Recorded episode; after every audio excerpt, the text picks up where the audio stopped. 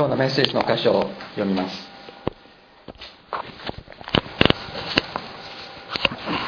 今日のメッセージの箇所はヨハネの福音書18章28節から40節。ヨハネの福音書18章28節から40節。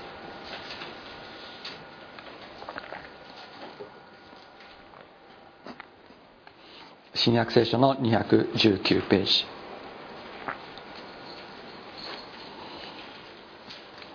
さて彼らはイエスをカヤパのところから総督官邸に連れて行った。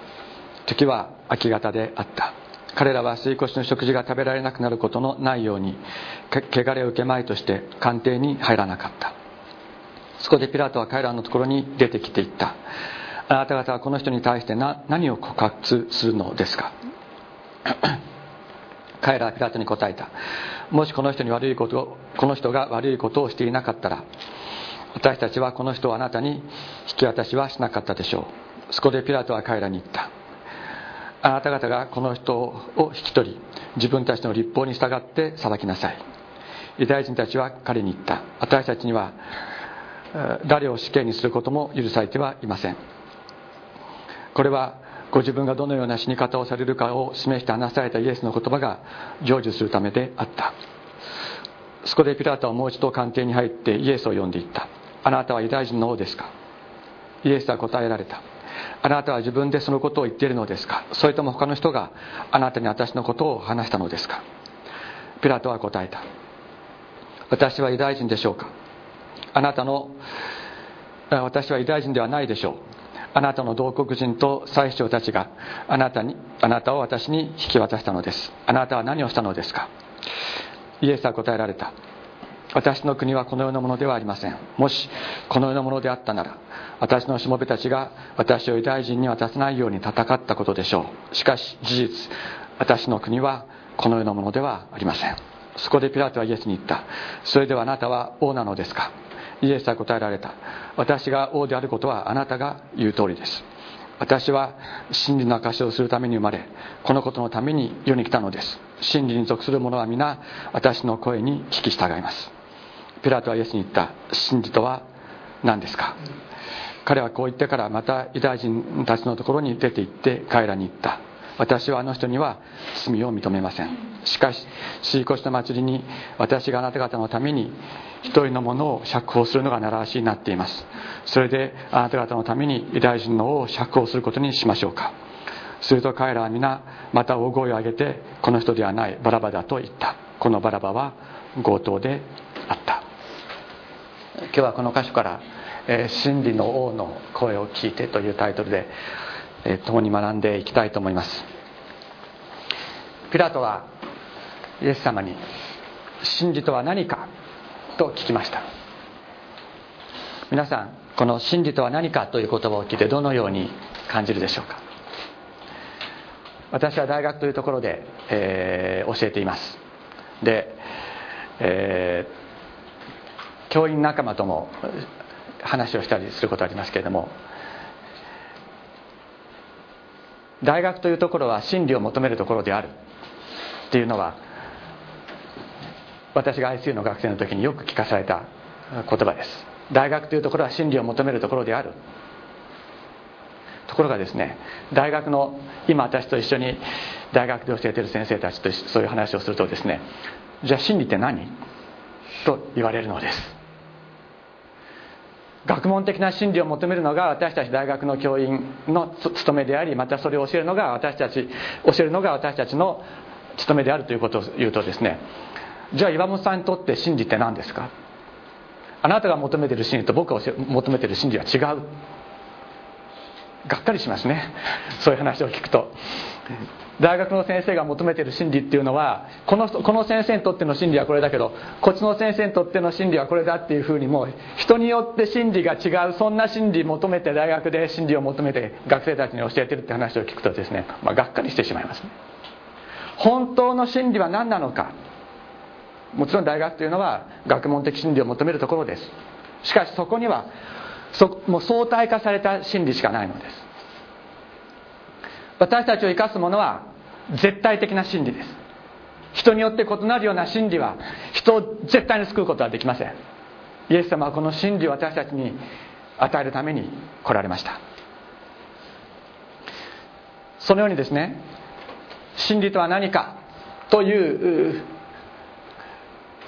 問いには2つの態度があると思います。一つはですねヨハネの福音書8章32節にイエス様は真理はあなたを自由にする。真理はあなた方を自由にすると言われましたけどもその時にそれに対してユダヤ人たちは何と答えたかったら我々は一度も奴隷になったことはない。私たちは自由である。そんな真理は必要ないとユダヤ人たちは答えました。一つはですね真理という言葉を聞いた時に私には必要ない。そんなものはない。と答えるものです。もう一つは私を自由にする真理が欲しい。私を自由にする本当の真理があるのならばそれをくださいと願う心。そこには自分の状態に対する正しい認識があり自分の魂が乾いているということを知っている。そのような自分の状態に対する正しい認識というものがあります。ここでイエス様は言われました。私は真理のために生まれ生まれたと。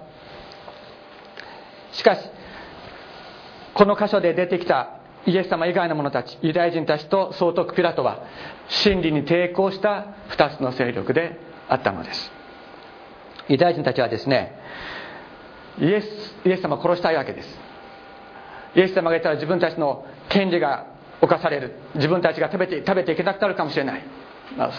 あるいは自分たちがこれまで自分の権威として教えてきたものが全て否定されてしまう。イエスがいたら自分たちが否定されてしまうということでイエス様を殺したい。しかし自分では殺したくないんです。人に殺させたいんです、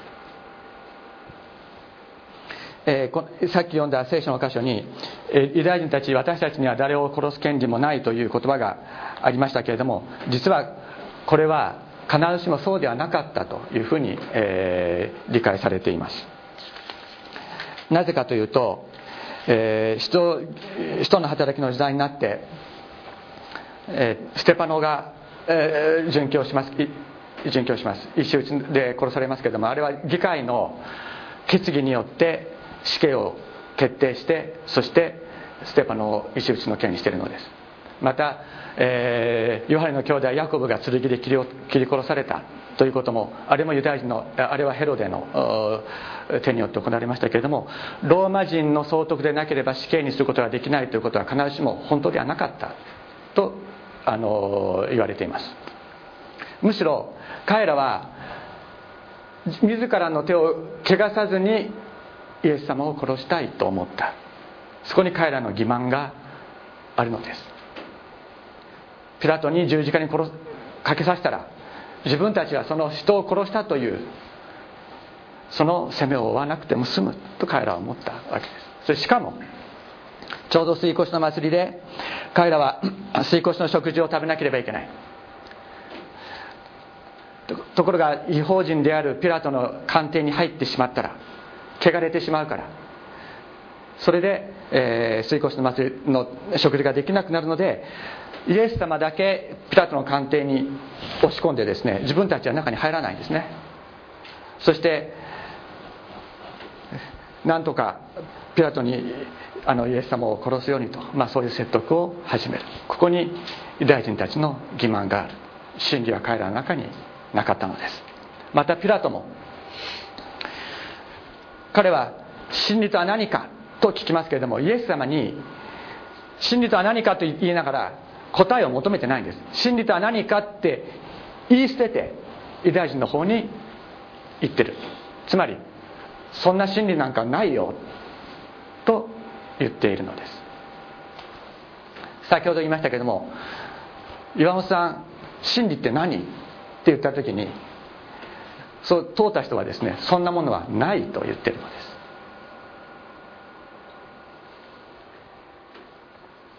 ピラトは裁判官です。真理をもとに真理を基準にして人を裁かなければなりません。しかしピラトは真理なしに人を裁こうとしイエス様を裁きそして真理がないために自らを貫けない裁判官でありました。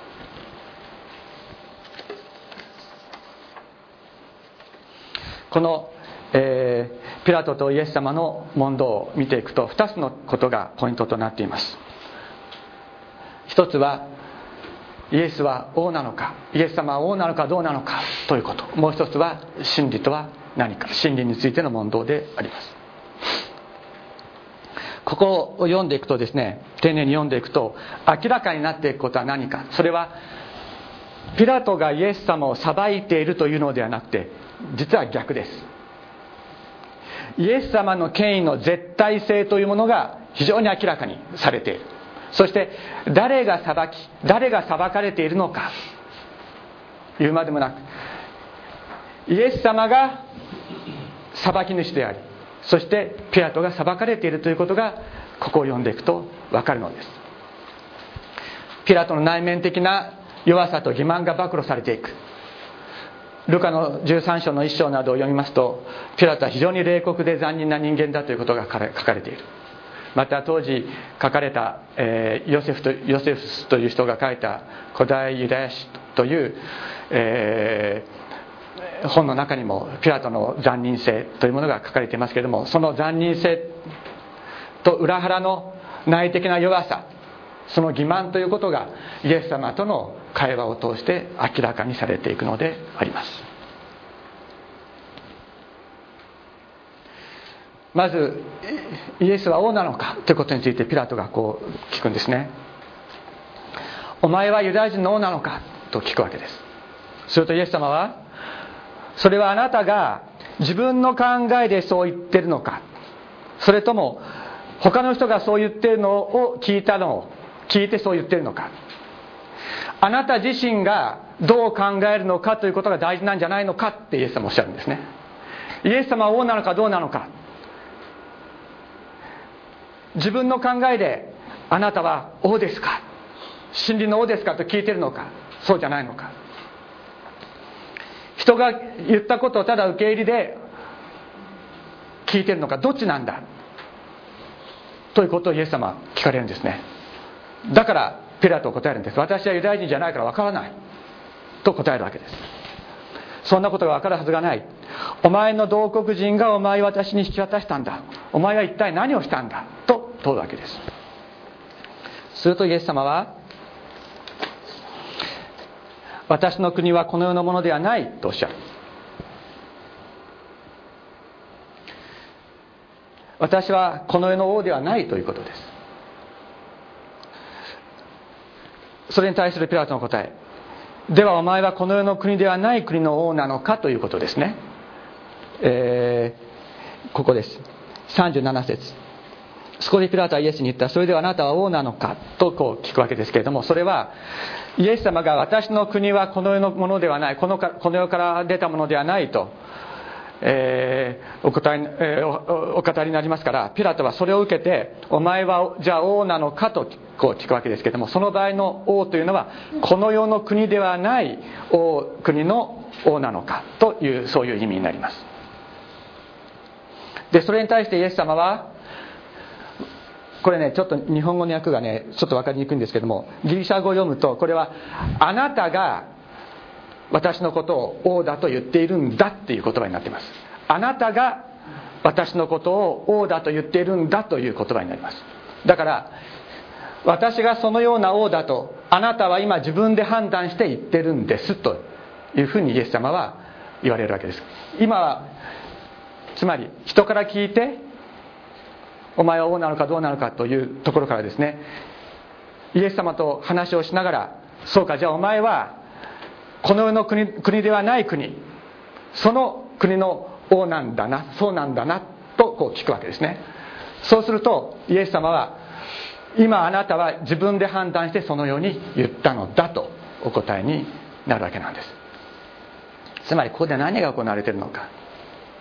それは主イエス様はピラトの混乱した考えからですね逃げとごまかしを取り除いていくのです。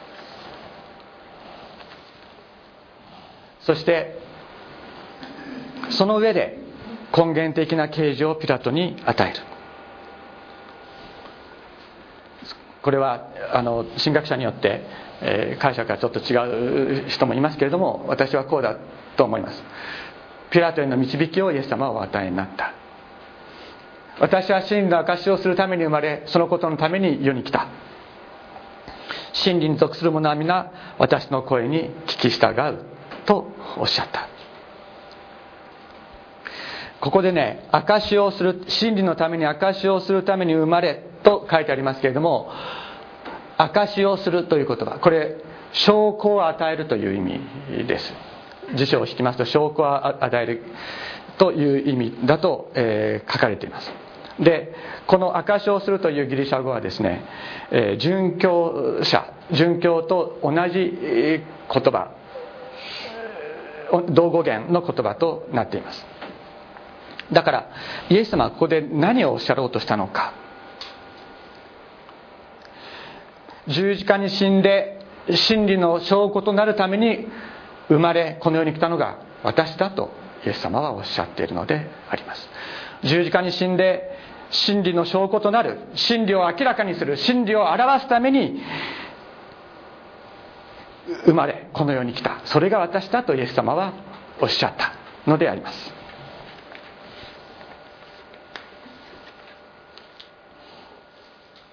さらにおっしゃる。真理に属する者は皆私の声に聞き従うと。これ非常に重要です。真理を求める者はとおっしゃってないんですよ。真理を求める者は私の声に聞き従うとイエス様おっしゃったんじゃないんです。真理に属する者はとおっしゃった。そう書いてますね。聖書にそう書いてます。真理に属する者はと書いている。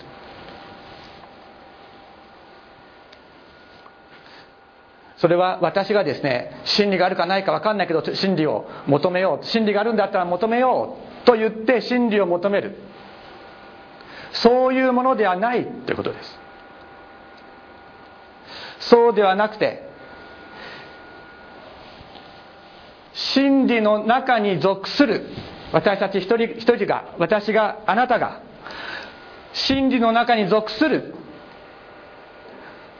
その者たちは私の声に聞き従うとイエス様おっしゃったのです。この場合の真理というのはあるかないか分かんないけど何か本当のものを探してみようというようなものではなくて実体として存在するもの。つまり根源的な実在者である主イエス様に属するものとなるということです。ヨハネの福音書15章からイエス様は私は誠のブドウの木あなた方はその枝だと私にとどまりなさいと弟子たちにずっと語ってこられました。それと同じようにこの真理に属するものとなるということは真理に属するものであるということはイエス様の枝であるということです。イエス様に接ぎ木されたもの。その者たちは私の声に聞き従うとおっしゃったのであります。皆さん真理とは何でしょうか？それは命と死救いと滅びを分けるものであります。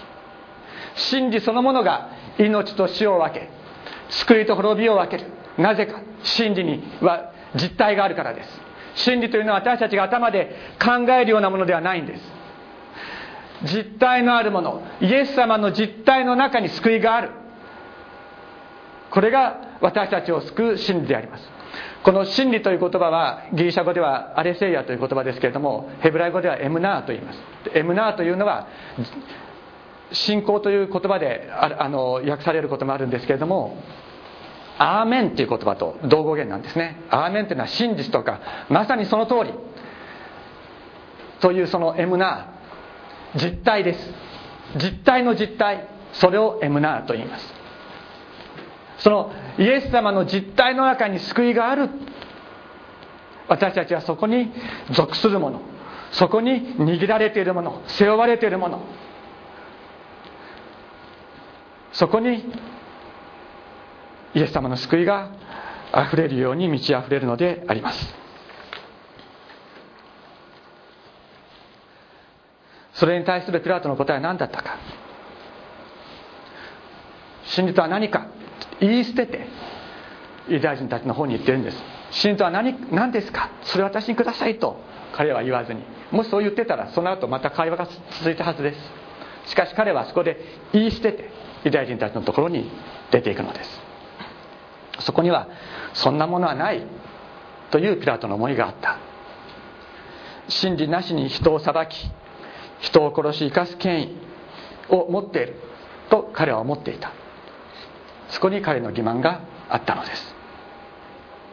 主イエス様の招きを拒絶し真理のない自分の方法でこれから進んでいって彼は失敗します。そして彼は自殺したと後に自殺したと伝えられています。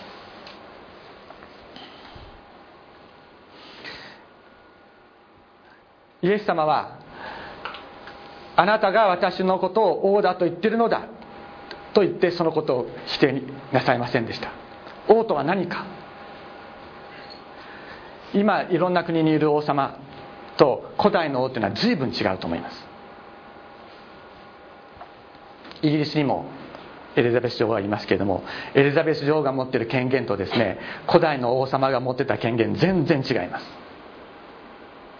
今イギリスのエリザベス女王はですねあの議会が決めたことを「はいいいよ」って言ってサインするそういう仕事をしています。しかし古代の王は違った。古代の王は絶対的な権威者だったんです。その自分のドミニオン自分の王国のを支配することにおいては絶対的な権威者だった。だからもともとはですね人を殺すことによって地位を築く築いた者たち。それが古代の王だったのです、えー、創世紀の最初の頃にですねあの王という名前の人が出てくるところがそれはメレク。あのメレクというのがあのヘブライ語で王という意味です。で王というのはそのメレクはどういう人だったかというと人を殺すことによって自分の地位を確立した人のことだったんです。ですからこの世の王とは何か？それは自分のために敵を殺しまた自分の兵士を戦争で殺す権限を持った。いや殺す、えー、戦争に行かせてですね死なせる権限を持っていたのが王です。つまり自分の家来に向かってもお前はそこに行って戦争して死んでこいという死ねという権権限を持っていた権威を持っていたのがこの世の王であるのです。それに対して真理の王はどういう方であったか。真理の王は自分は十字架に死んで人を生かす権威を持っていたのが真理の王であります。あなたは生きよ私が十字架にかかって死んであなたの罪をあがなうからあなたは生きよあなたは生きよと。いう絶対的権威を持っていたのがイエス様であるのです。イエス様おっしゃいました。真理に属する者は皆私の声に聞き従うと。一般的にそうだということを言ってるんじゃないんです。真理に属するものであれとイエス様はおっしゃってる。私の枝であれ私につながっていろとおっしゃってる。私の声を聞いて生きよとイエス様はおっしゃってるのであります。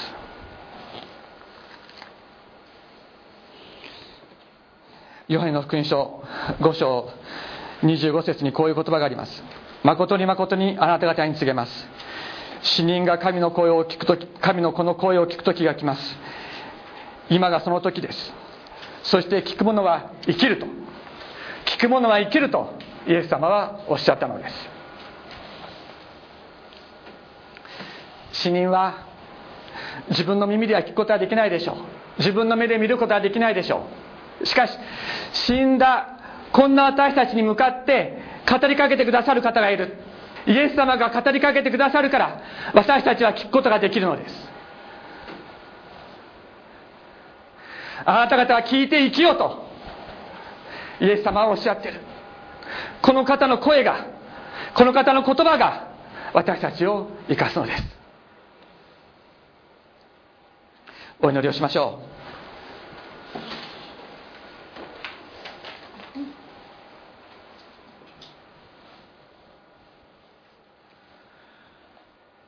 天のお父様皆を心から褒めたたえます。罪に死んでいたこんなものにもあなたは生きようと声をかけてくださいました。あなたの御言葉によってあなたを流された尊い血潮によって生かされこの死んでいたものがもう一度立ち上がらさせていただきました。主を心からあなたに感謝をお捧げいたします。主イエス様どうぞいよいよ私たちにあなたの声を聞かせてください。私たちの耳を開き私たちの目を開きあなたが私たちに与えようとしておられるあなたの溢れる力と命を一人一人に注いで本当に命いっぱい生きていくことができるようにあなたの命に本当に溢れて立ち上がることができるように一人一人に命を注いでください。心から感謝して尊いイエス様のお名前によってお祈りします。アメン。